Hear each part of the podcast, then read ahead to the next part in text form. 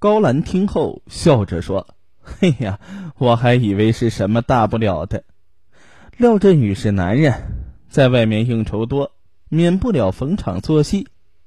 你大度点儿，就什么事情也没有了。”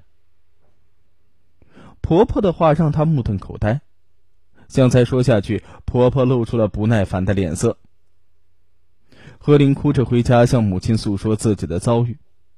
陈淑秀气愤的对女儿说：“你是他们正式娶来的媳妇，他们家的财产有你一份你要守住这个位置，谁也别想侵占的。你要强硬起来，别让他们以为你软硬可欺。”何玲觉得母亲的话有道理，开始与丈夫对抗。二零一七年初，何玲多次跟踪廖振宇。终于发现了廖振宇和林素素幽会的情景。何林怒不可遏，跟踪到林素素的工作单位，向单位领导告了林素素的状。林素素这才知道廖振宇是已婚男人，把他痛骂了一顿。无论他怎样哀求，还是和他断绝了关系。你以为自己是个什么东西，敢坏我的好事？你以后收敛一点。否则没你好果子吃。廖振宇回家对何婷拳脚相加之后，摔门而去。望着丈夫离去的身影，何琳哭了，但她仍然认为以前自己太软弱了，没有让丈夫尝到自己的厉害，于是继续跟踪丈夫。半个月之后，何琳又发现廖振宇。和一个小姐模样的人进了酒店，他立即拨打幺幺零，最后警察对嫖娼当事人罚款，高兰去交了一笔钱。深夜了，何婷在睡梦当中听到婆婆的屋子里传出争吵的声音，她立即披衣下床，坐到高兰的门边小祖宗，你真是让我操碎了心呐！什么样的女人不能找？你何必去泡小姐呀？你让我们家的脸往哪儿搁呀？哼，我倒是想要找梁家。那何玲总是跟踪我呀。上次他跑到林素素的单位去闹，人家现在都不理我了。哎，这个何玲太不识趣了，以为自己是个什么东西。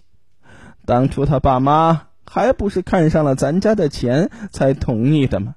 还把自己真当少奶奶了。何林踉跄着回到房间，原来婆婆从骨子里还是看不起自己，她更恨自己父母当初的一念之差，把自己推到了这个火坑里。想起以后的日子，她不仅悲从中来，哭了一个晚上。第二天起，她不再多说一句话，也不再跟踪丈夫。离婚的念头在她的脑海里扎下了根。但是几天之后，她觉得身体不适，医生检查的结果是她已经怀孕一个月了。闻讯而来的母亲陈淑秀见女儿怀孕了，高兴万分。何玲啊，却愁眉不展。她向母亲哭诉自己的想法。陈淑秀安慰她。不管怎么说，已经到了这一步，你就现实一点吧。你以后给他们生下儿子，你的地位就稳固了，看谁还能把你怎么样。何玲的婆婆高兰也改变了态度，一个劲儿的安慰儿媳，还数落自己的儿子怠慢了她。母亲的话和婆婆的表现，又让何玲心中有了一丝希望。她希望孩子的到来能够给自己濒临危机的婚姻吹来一阵暖风。几天之后，她惊讶的发现，廖振宇似乎真的改变了态度，每天不再早出晚归，还殷勤的照顾她，为她做这做那，她心里感到了一丝安慰。晚上，廖振宇要求和她过夫妻生活，何玲拒绝了。她告诉廖振宇。医生说，怀孕早期要节制夫妻生活。廖振宇却说：“没关系的，我小心点。”禁不住丈夫的几句软话，何玲顺从了。第二天一早，阵阵腹痛令何玲醒了过来，她发现床单上一片血迹，她明白自己流产了，她哭着摇醒了丈夫。廖振宇很不耐烦的睁开眼睛看了看，竟然轻舒了一口气说：“嗯，你打个电话叫辆车，去医院做了吧。”然后一转身又睡了。何玲惊愕的看着丈夫的脊背，想起他那一反常态的温柔，突然明白了什么，一拳打在丈夫的背上：“你这个畜生，你是蓄意谋杀孩子啊！”廖振宇气急败坏的坐了起来，狞笑着说：“哼哼，我就是谋杀！你以为我会让你把孩子生下来，好让你安心做少奶奶？你做梦啊！你去告啊！你们上次还告我强奸，给你爸妈挣了六十万，这次你接着告啊！”何玲发疯一般的扑过去，却被廖振宇一把从床上推了下来。然后他泰然自若的穿上衣服，扬长而去。何玲悲愤不已，至此他完全明白了，一幕强奸私了的闹剧，把自己的婚姻与幸福彻底的断送了。何林含泪叫了一辆车，一个人孤苦伶仃的在医院做了人工流产。手术之后，又一个人打车回到了廖家。高兰故作惊讶的责备儿子，然后一家人高高兴兴的去酒店吃饭了。何玲连气带伤，身体一下子垮了，躺了一个多月也没有恢复过来。二零一七年年底，身心受伤、神情黯然的何玲与廖振宇离婚了。在财产分割上，廖家早有准备，他们把一切都挂在廖振宇父亲的名下。何玲没有得到任何的财产。何玲怕父母反对，离婚的想法一直没有告诉他们，直到办清手续，她才回到自己的老家。听说女儿离婚了，陈淑秀大吃一惊，狠狠的对女儿说：“你怎么这么糊涂啊？那个位子那是多少人求之不得的呀！那再说，村里人都知道你嫁了个大款。”现在离了，人家该怎么议论咱们呢？尽管何林哭诉了自己的遭遇，可是脾气暴躁的母亲仍然埋怨他不会办。嫁大款的人多了，就你遇到了黄世仁，也不给我们打个招呼就离了，这真是受穷的命啊！从此长吁短叹，一天也不给女儿一个好脸色。何玲因为流产与心情压抑，得了严重的妇科病和抑郁症。父母的不理解更让她痛上加痛。她又在家休养了两个多月，都没有明显好转。尽管何玲离婚的消息被父母封锁，但她带病回娘家的事情还是被乡亲看出了端倪。于是啊，一些猜忌和议论悄悄的蔓延出来。之前早就在城里打工回来的人说过，何玲啊，当初嫁大款是因为她被强奸私了，人们一直将信将疑。二零一八年春节前，当初与何玲一起去打工的几个同村好友也回到村子里，所有传言都被证实了。何家人无论走在哪里，身后都是议论的目光。除夕那天，陈淑秀想起一个女邻居。在半年前借了自己三千块钱没有还，就去讨要，结果对方竟然不认账，双方争吵起来，引来了一大群的村民。那女人撒起泼说他讹诈，陈淑秀气愤的质问对方：“你说话要有根据，我一辈子也没有讹过人。”哎呦，装什么装啊！你污蔑人家强奸你闺女，不是讹出来六十万吗？还赖着要嫁给人家，现在怎么样？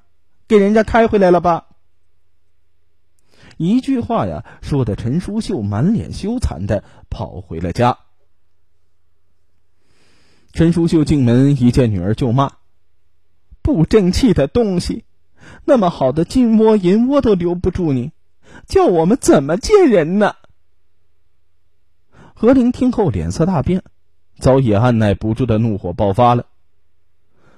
是你们贪图廖家的钱财，把我嫁给那个强奸犯，是你们把我毁了，我恨你们。他和母亲大吵一场之后，再也不愿待在这个冰冷的家中，拖着虚弱的身子离开了家。他想再去保定打工，永远不回来了。他租下一个没有暖气的顶层的单元，开始四处找工作。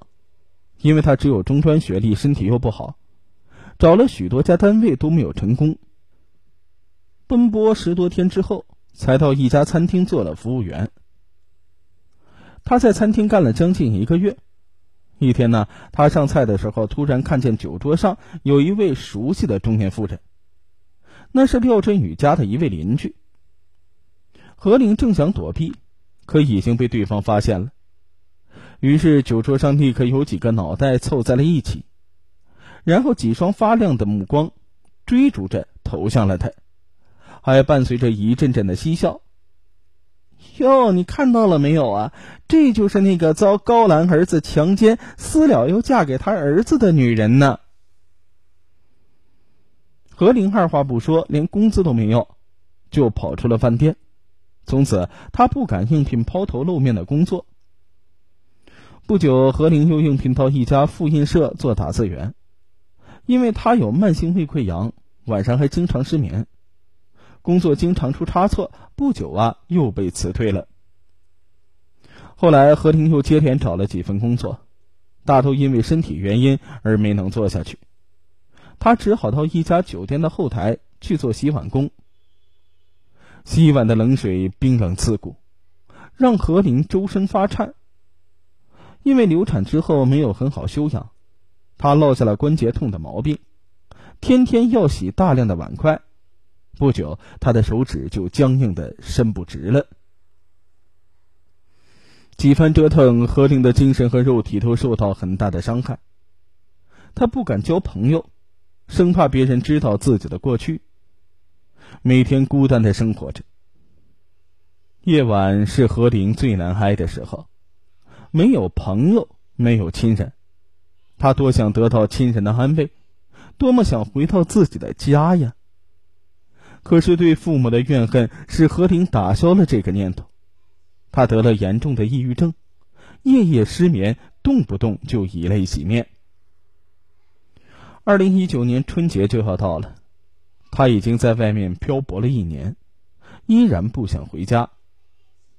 新年的鞭炮声此起彼伏，邻居的欢笑声让他感到更加的凄凉。除夕之夜，他一夜未眠。想起自己遭到强奸后发生的一幕幕，他不仅悲恨交加，他恨那个毁了自己一切的廖振宇，更恨自己的亲生父母。给父母留下一封长长的遗书，内容当中写下了自己的悲愤和绝望，然后何玲从租住的楼顶跳了下去，当场摔死。